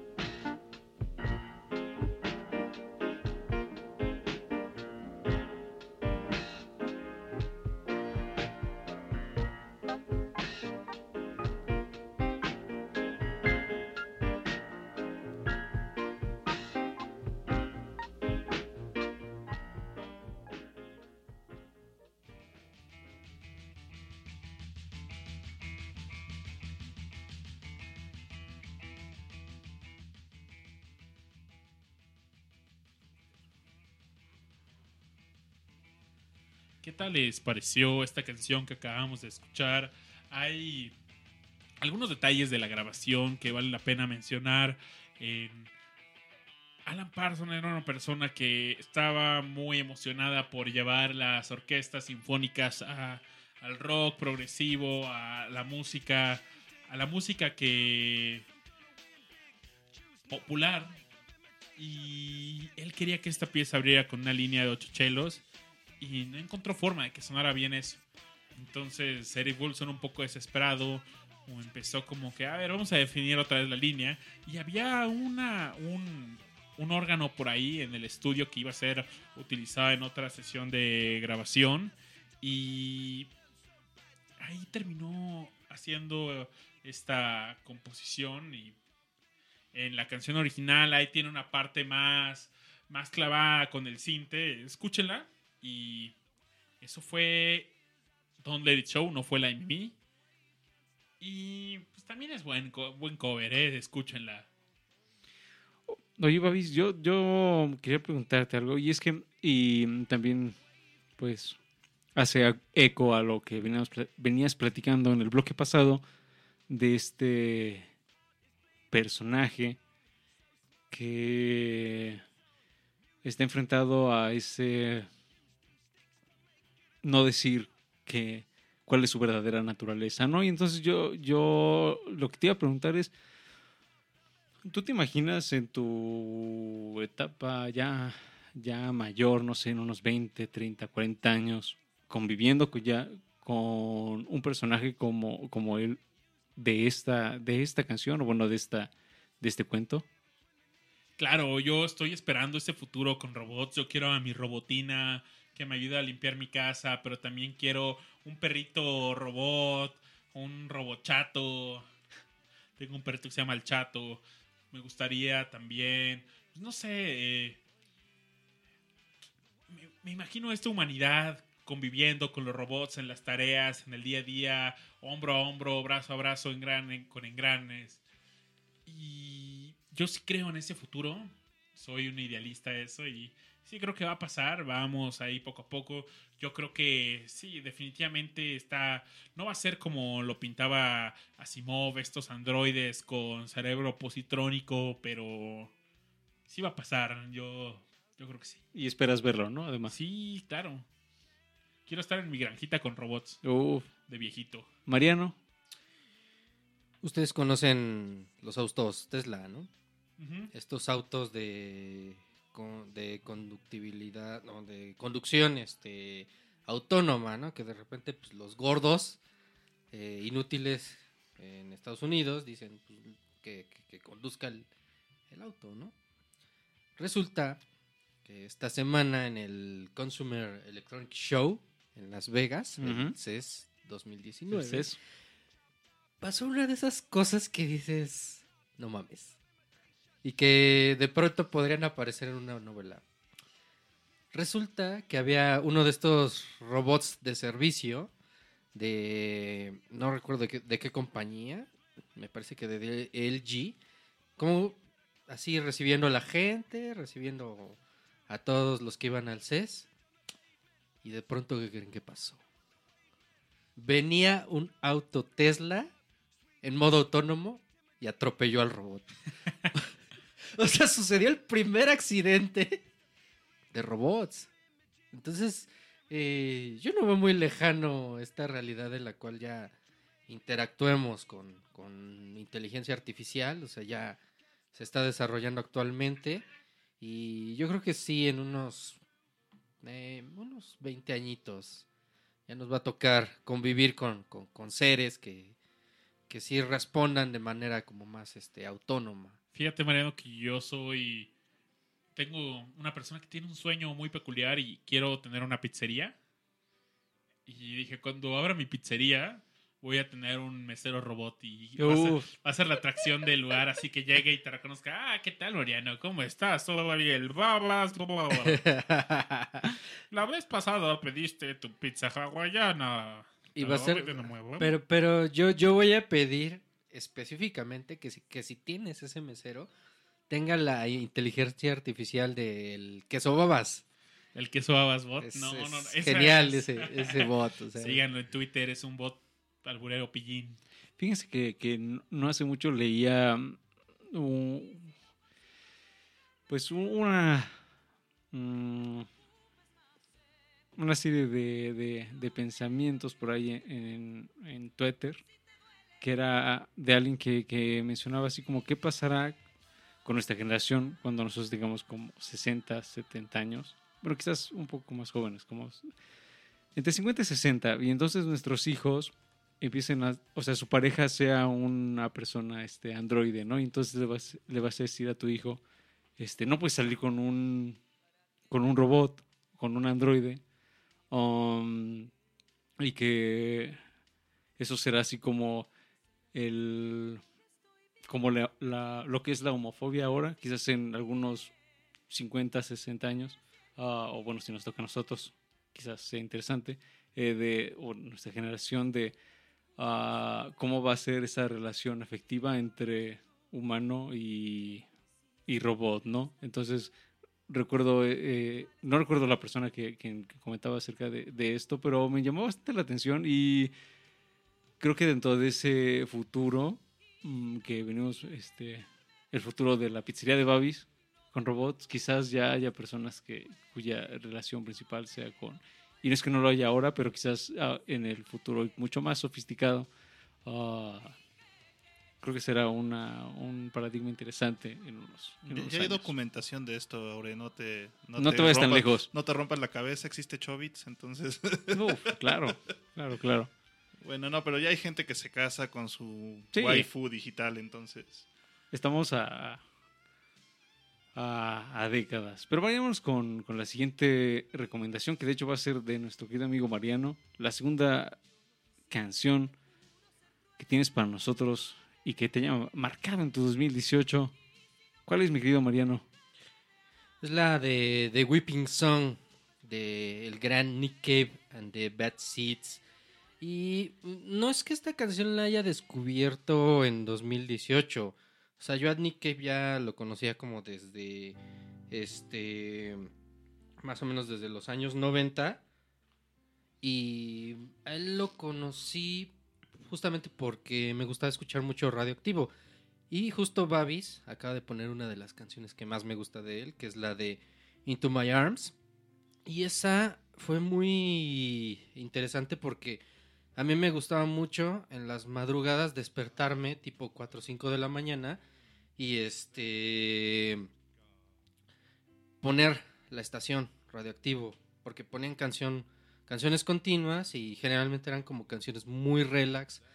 Ahí una vez escuché este alguna vez algún tema de Pink Floyd de- del Dark Side of the Moon y entonces un día así coincidió que, que este, esta de Into My Arms coincidió con, con el momento en que yo estaba despertando. Entonces fue muy bonito como, como esa sensación de escuchar esta canción, el, el intro de piano, la voz de Nick Cave, eh, en, en esa etapa de mi adolescencia. Y elegí The Weeping Song porque eh, me tocó ir a, o más bien fui al concierto de Nick Cave en el World Trade Center. Y estuvo muy padre porque yo ya lo había visto en el 2013 en el Plaza Condesa. Y fue un el de Plaza Condesa fue un concierto genial, muy íntimo, en el cual pues se entregó en, cuanto a energía. Pero en esta ocasión en el Pepsi Center, o sea, algo pasó con Nick Cave que se bajó del escenario, tocó a la gente, estaba como muy entregado a su público se fue hasta la parte de la consola, ahí se trepó, empezó como a cantar su canción, hacernos a, a todos subir y, y bajar los coros. Y de pronto cuando venía de regreso, así justito pasó, pasó enfrente de mí, ¿no? Y así como de, denme chance, denme chance. Entonces fui bendecido por el, por el señor Nick Cave, acá, acá me tocó, en este, en este hombrito. No Lo estamos viendo, lo estamos viendo. Y, y aún exactamente están sintiendo aquí el espíritu. La de- energía de Cave, la Hay una vibración. ese día Mariano. Y este. Y a uno de mis amigos que va conmigo, pues él, él sí alcanzó como a ponerse así y, a, y hacerse la, la selfie con, con Nick Cave. Entonces, a mí me gustó mucho ese concierto porque se entregó por completo al público, o sea, se metió entre la gente, la gente ni, ni se volvió loca, no lo empujó, al contrario, este, como que le abrieron el- la cancha. Y luego al final del concierto, pues subió como a, a unas este, 20 personas al escenario, ahí que, que cantaran con él, que echaran desmadre con él, que lo abrazaran. Entonces, esta canción de Whipping Sun eh, marcó mucho mi 2018 por ese concierto en específico, porque me, me hizo redescubrir a un artista que, que para mí es de los mejores de, su generación y que ha sabido como irse adaptando a cada, este, a cada momento. O sea, él inició su carrera en los años 80, eh, le han pasado tragedias, o sea, hace poco, un par de años, murió su hijo, ¿no? Me parece que hace unos este, cuatro años. No, no, no estoy seguro de la fecha, pero su hijo falleció en un accidente mientras estaba escalando. Y pues recién, después del concierto, alguien le, hizo una pregunta, eh, una revista inglesa estaba haciendo como, como invitó a los usuarios a hacerle preguntas a Nick Cave. Entonces, uno de ellos le preguntó de una manera muy, muy, muy honesta, ¿tú crees que todavía tu hijo sigue acompañándote, sigue estando contigo?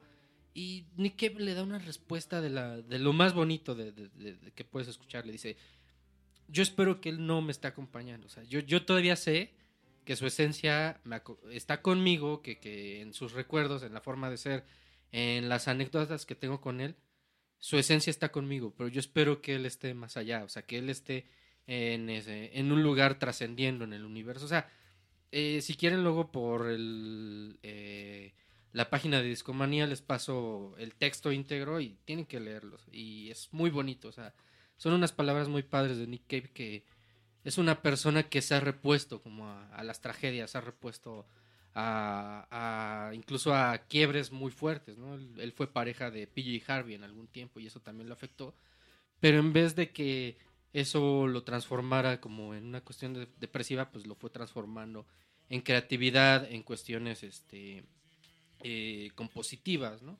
Entonces, de cierta manera, para mí es especial esta canción de, de Weeping Song, por eso que viví, ¿no? Por, por- por tener tan cerca a este músico que, que ha sido una Mm. gran influencia en mi forma de ver la música, en mi forma de entender a los artistas, ¿no? Pues vámonos con esta rolita. La rocola ya está lista, ¿verdad, Boys? ¿Verdad que sí? Lista siempre. Perfecto. Pues vámonos con esta canción y volvemos aquí a Discomanía.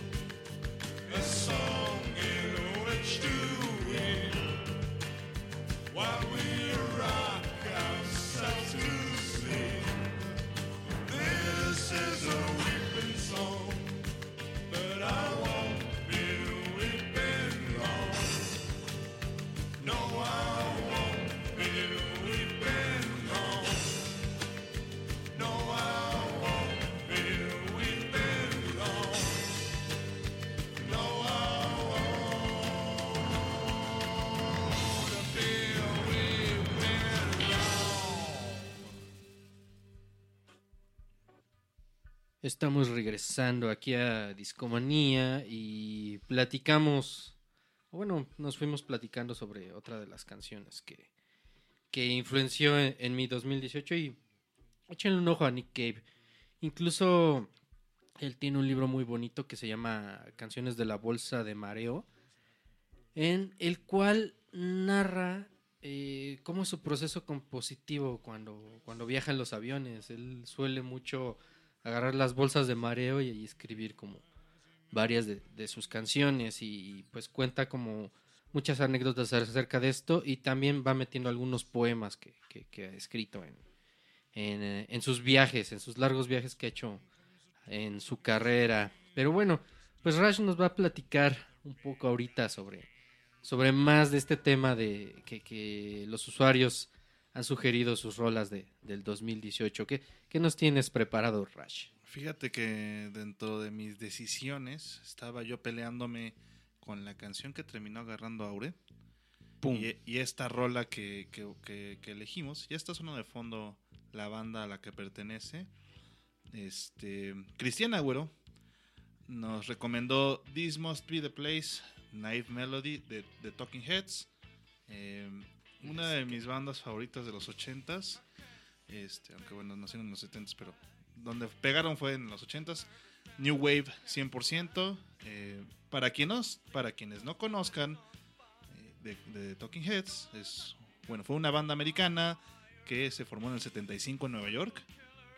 Eh, está formada por David Ryan, por Chris Franz, Tina Weymouth y Jerry Harrison.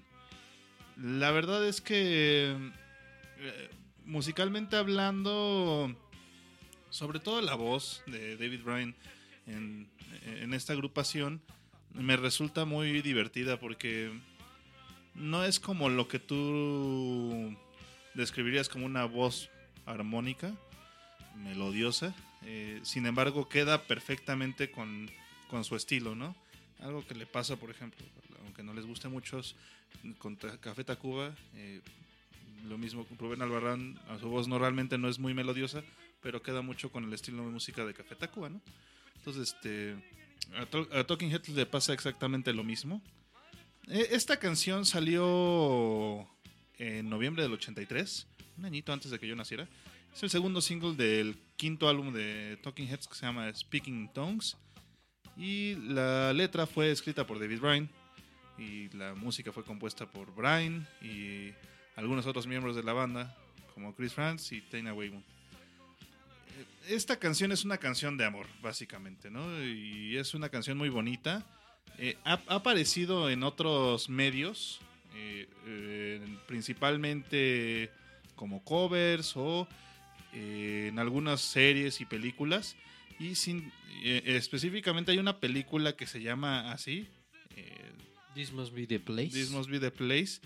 Y está estelarizada por Sean Penn. Eh, Esta, fue, esta película salió en el 2011.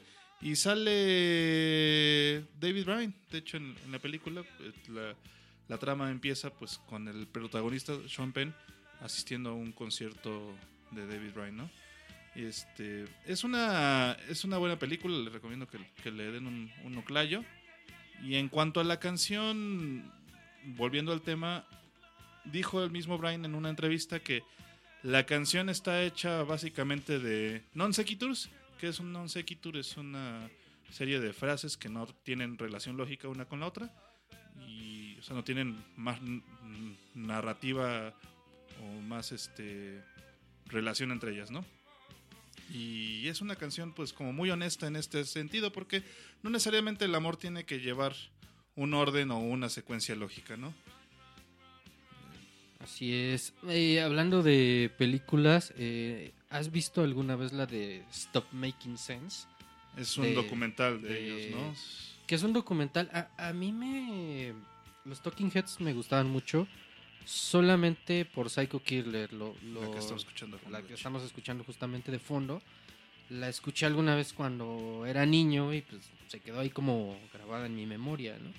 Entonces hubo una época en que hacían como estos ciclos con la cineteca de, de- pasar como películas relacionadas con, con música. Y uno y uno de esos documentales o, o estas películas relacionadas con música es- era, es, fue precisamente Stop Making Sense. Entonces pues yo fui a ver a la cineteca solamente porque quería escuchar como Psycho Killer no entonces me gustó mucho porque esta película empieza precisamente con David Byrne saliendo solo con, con su guitarra acústica en un escenario completamente vacío y pone una grabadora, ¿no? Y en la grabadora se escucha nada más un loop como de, de este eh, de música ochentera, de estas de breakdance, y él empieza a tocar su guitarra acústica, ¿no? Y, y empieza a cantar Psycho Killer, una versión divertidísima porque se empieza a locar en todo el escenario y a bailar, e ir de un lado a otro, pero pues lo más curioso es ver como poco a poco todos los integrantes de la banda van saliendo, ¿no? Y van uniéndose al show y de pronto pues van armando, o sea, todo el escenario al mismo tiempo que, que- que están haciendo el espectáculo, hasta que ya llega un punto en el cual ya es la, la fiesta total, ¿no? Y se me, me quedó muy marcado ese documental, o sea, para mí es como de los más chidos que, que hay dentro de la música, si, si lo pueden buscar.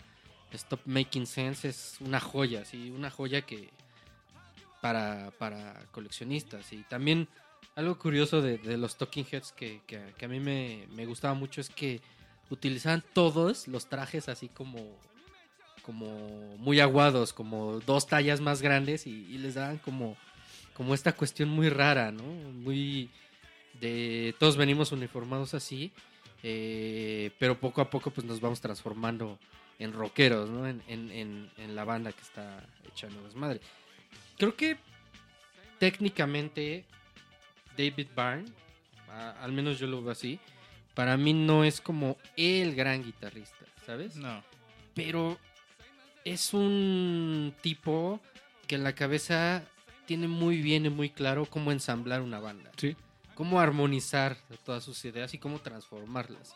Y cómo los Talking Heads no trabajan, a pesar de que David Byrne es alguien, o sea, que se le conocía por ser alguien muy obsesivo y muy clavado con su música, este vamos, o sea, toda la banda va sumando y de repente pues se convierte en un en un círculo virtuoso, ¿no? Los Talking Heads para mí es eso, o sea, es una banda muy completa en el sentido compositivo. Parte de su legado también es que ha escrito varios libros y hay uno muy importante que no me he dado el tiempo para leerlo. Lo acabo de poner en mi lista de debo de leerlo pronto y se llama How Music Works. Ya alguna vez nos habían chido. platicado la verdad. en Discomanía el señor Pixel. También yo el único libro que me ha acercado a él se llama Bicycle Di- Diaries, que él narra pues cómo empezó a dejar de moverse en automóvil y va en bicicleta, pero tiene más libros, eh, al menos tiene unos seis más y hay uno que se titula de eh, a qué se parecen las canciones, aquí eh, nace, aquí está, descansa el amor, hay varios libros, ha escrito bastante David Byrne. Fíjate que una de las cosas que platicaba Mangas ahorita era eh, cuando empezó el concierto, ¿no? Y como que la forma en la que montaban los espectáculos en vivo, yo creo que es una de las cosas que más definieron a The Talking Heads. porque cada presentación en vivo era como muy única, muy, muy personal, ¿no? Y hacían cosas muy bonitas en el escenario. Si, de- si les gusta escucharlos eh, en su versión de disco, dense el chance de escuchar las versiones en vivo porque normalmente son rarezas muy bonitas y, y cada una expresa una forma muy peculiar de, de representar cada una de las canciones que estaban en su repertorio, ¿no? Incluso hace, no sé si el año pasado, sí, creo que el año pasado vino David Byrne a México. Estuvo Ujú. en el Teatro Metropolitan. Sí.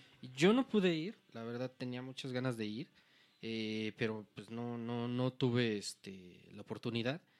Pero me comentan que hasta la fecha sigue haciendo mucho eso, de jugar en el escenario con cosas que son como muy minimalistas, pero que va construyendo en escena. O sea, tiene, tiene mucho como esta onda teatral, ¿no? La Claro. teatralidad de, de ir construyendo en el escenario cosas que, pues, o sea, ni te imaginas, ni las piensas, ni este ni las esperas, ¿no? Y algo muy curioso, por ejemplo, Psycho Killer creo que no la tocó ese en, en esta nueva presentación, ¿no? Pues Otra- vámonos con la rolita ya, porque si no se nos hace más tarde, muchachos, pero Algún día hablaremos. hablaremos más de Talking Heads. Yo creo que es algo que debemos agarrar. Gracias, Cristian, por, por recomendarnos esta rolita y pues vamos a escucharla.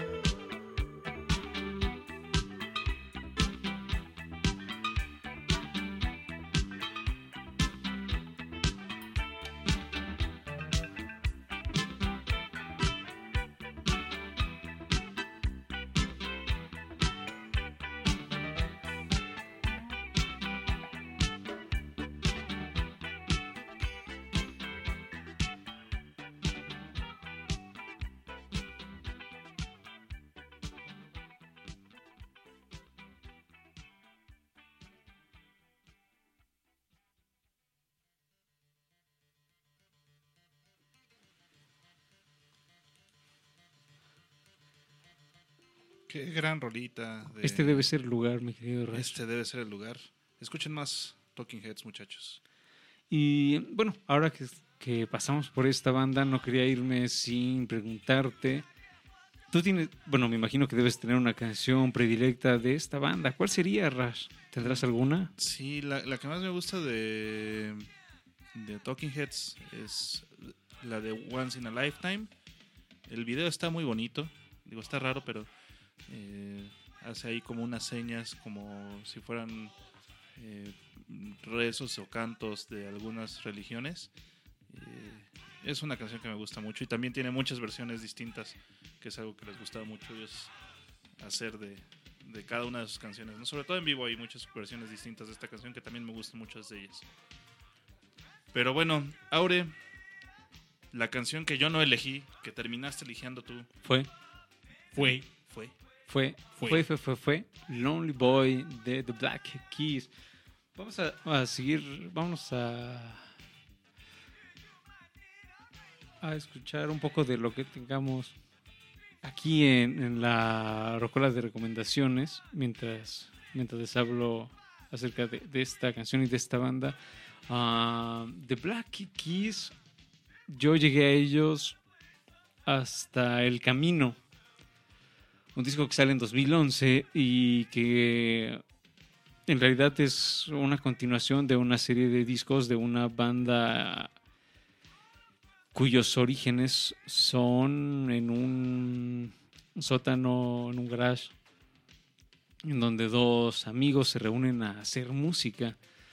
Mm, como les mencionaba, yo, yo descubrí a The Black Keys con, con El Camino y, y me parece un, disco genial. Yo recuerdo haberlo escuchado una y, otra vez y de hecho si, no, si nos vamos a, a, a Palmares, pues el camino se llevó en 2013 el Grammy de mejor disco de rock y posiblemente por eso tanto Rush como yo, ah, cuando vimos Lonely Boy, pues de pronto nos brincó ese, este gran disco que sale, como ya les mencionaba, en, en 2011, pero que en realidad es parte de un proceso y de una evolución de una banda que sigue dentro de esta misma década. Ellos inician a prácticamente inicios de la década, 2001, por ahí. Um, y no fue sino hasta, bueno, 10 años después que sacan, que sacan una serie de discos bastante, o bueno, que los catapultaron, porque no es que lo que hicieran antes no fuera menos interesante. Los discos que, lo, que los catapultan fueron Brothers, que sale un año antes, y El Camino. Ellos, pues, de hecho, en sus primeros álbumes grababan en estudios, pues, sí, o sea, como si Discomanía les hubiera prestado aquí la cabina y aquí grababan, así se hubieran echado un disco posiblemente, ¿no? Entonces, luego hasta, hasta 2008 es cuando deciden salirse de, de este, de esta grabación, pues, eh, casera. Mm, ya se, va, se van a, a un estudio profesional con Danger Mouse, que de hecho sí, sigo colaborando con ellos. Um, y sacan una serie de discos bastante, bastante disfrutables.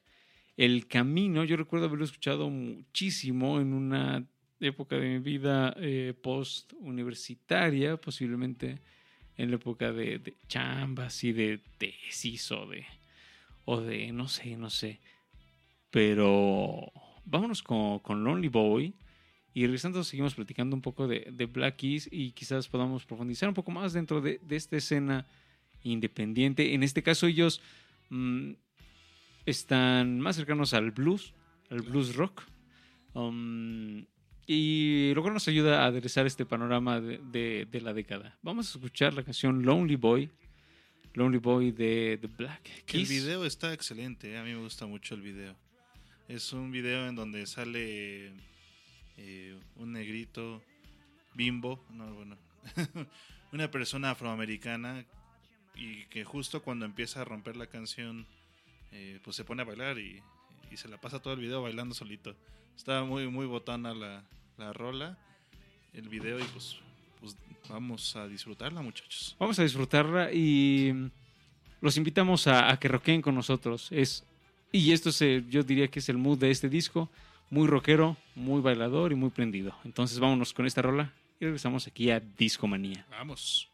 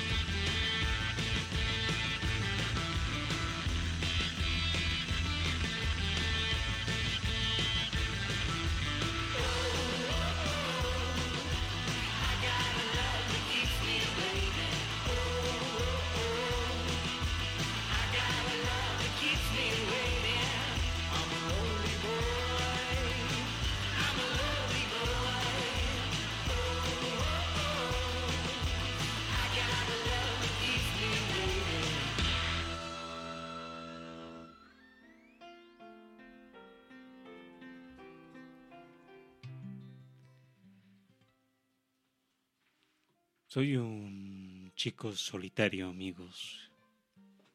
Lejos de la ciudad, lejos de la gente. Tengo un amor que me mantiene esperando. Así es, amigos, y estamos de regreso aquí en, aquí en Discomanía mientras escuchamos un poco de Queen y hacemos este paréntesis para destacar a las muchas personas que, que mencionaron canciones de Queen a lo largo de, de esta feliz actividad que produjo el show que están escuchando ahora. Pero volviendo con, The Black Keys, en general, no sé tú qué pienses, Ras, pero o, tú, Mariano, mm, yo diría que, que el camino sí es como un punto como de de maduración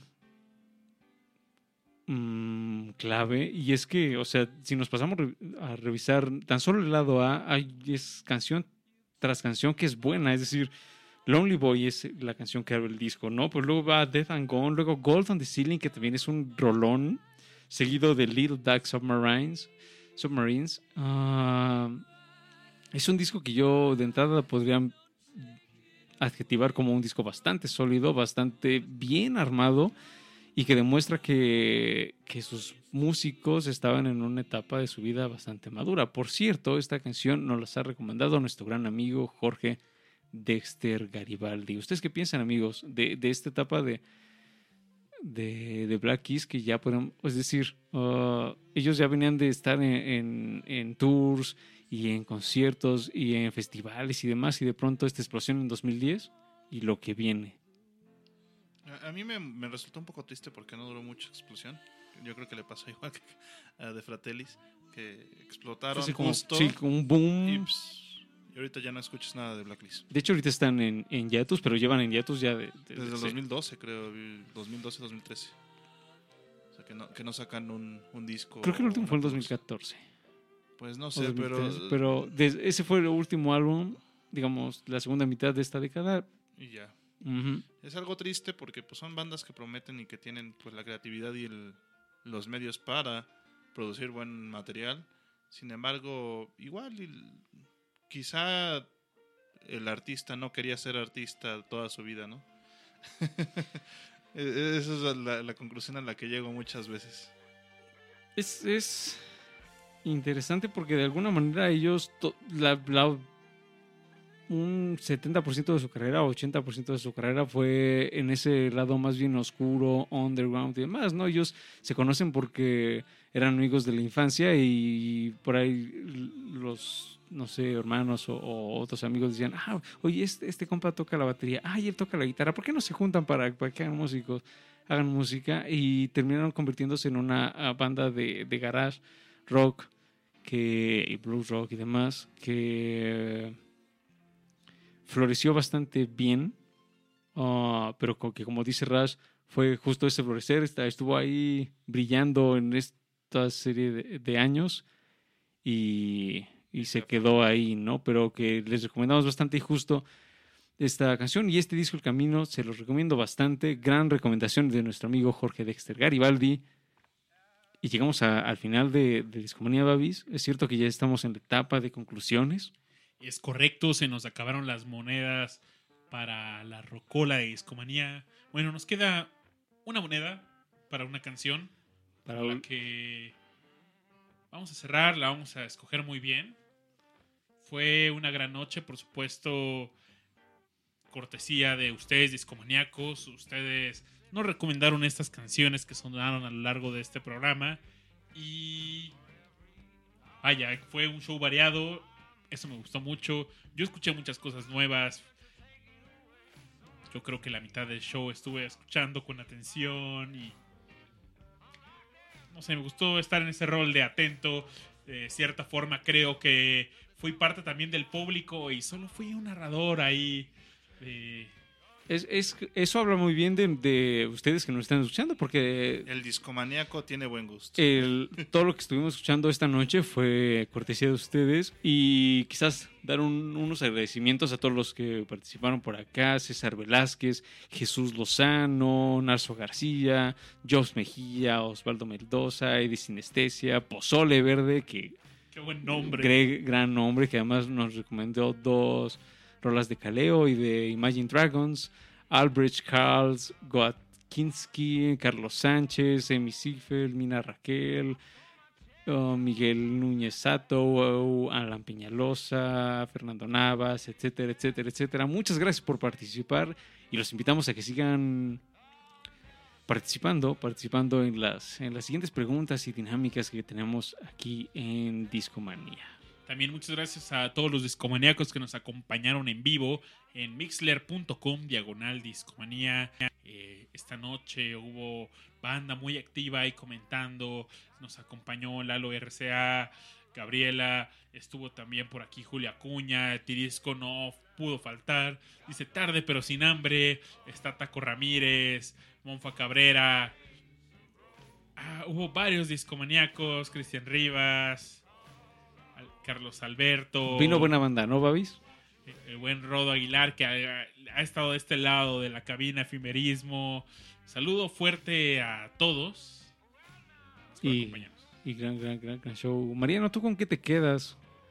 Luego de, de esta noche de recomendaciones de discomaníacos. ¿Con qué me quedo? Este. No sé, creo que, que este programa estuvo como muy variado. Siento que fuimos como de una época a otra. Lo cual me parece chido porque pues no nos clavamos como mucho en el pasado. Fuimos un poco a, a lo, más nuevo y regresamos. Creo que eso de intercambiar experiencias y anécdotas sobre, sobre las rolas, sobre todo, recordar qué nos hicieron sentir y en qué momento nos hicieron sentir algo, es genial para mí. Completamente de acuerdo. Rash. Fíjate que yo me quedo con esta idea de, de que los 2000 fueron chidos. hubo buena música independiente y hubo grandes bandas en el rock eh, que marcaron, marcaron esa época. ¿no? Y se vio en sus recomendaciones, muchachos. Eh, también me quedo con, con la variedad que existe en gustos musicales y es algo muy bonito, ¿no? Esperemos seguir escuchando un poquito más y siempre abrir un poquito más los horizontes. Ya lo habíamos dicho el, el discomanía pasado, pero se reafirmó en esta en esta en esta en esta ocasión. Así es, así es. Yo me despido agradeciendo, por supuesto, a todos los que participaron a lo largo de, de, de la creación de este, de este podcast, de este, de este show. Gracias por comentarnos cuáles fueron las canciones tan importantes que los acompañaron en 2018 y esperemos saber más de ustedes con las canciones que tengan que recomendarnos de 2019. Babis, es hora de decir adiós. Un gran show, ¿no? Adiós, adiós a todos. Arrivederci, chao. Sayonara. Bye, bye, bye. Con- pero, ¿cuál será la canción de despedida, mi querido Babis? ¿Por qué no se la dejamos al buen Mariano? A menos que quiera que yo ponga la catafixia de Finge que no con Mimi. Este. Me gustaría despedirme con esa de este Something for Your Mind, la que te había dicho hace rato de Superorganism. Eh, porque esa, esa banda me sorprende mucho. Es nueva, se formó en el 2017.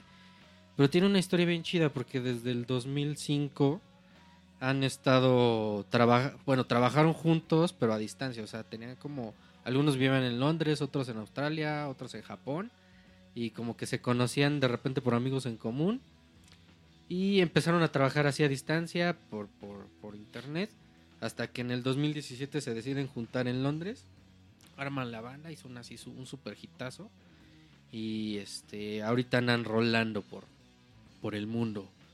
Entonces creo que es un, un buen ejemplo de, de cómo se hace la música hoy en día y que ya la- las distancias o, o las fronteras ya no son una barrera como para, para integrarte con algún grupo.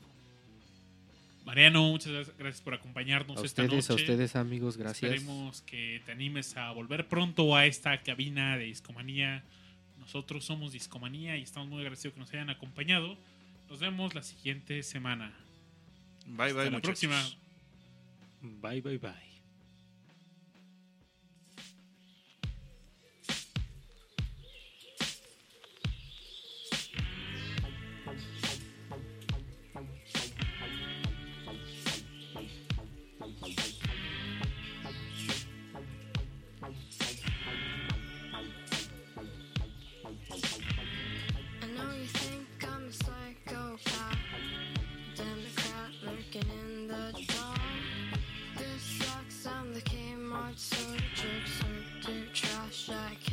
Stash of coca candy straight from Japan.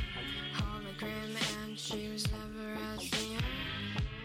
Think you know what I need to get by. Something for your mind. Mind.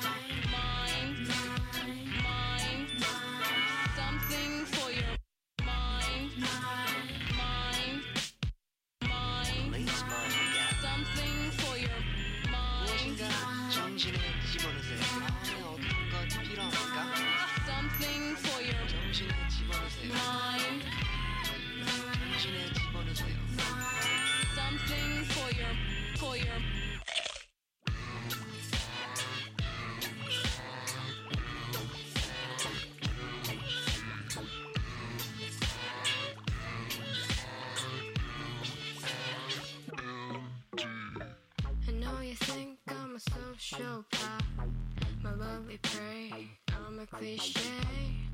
Make way, I'm in my Pepsi mood. Mama needs food, how about a barbecue?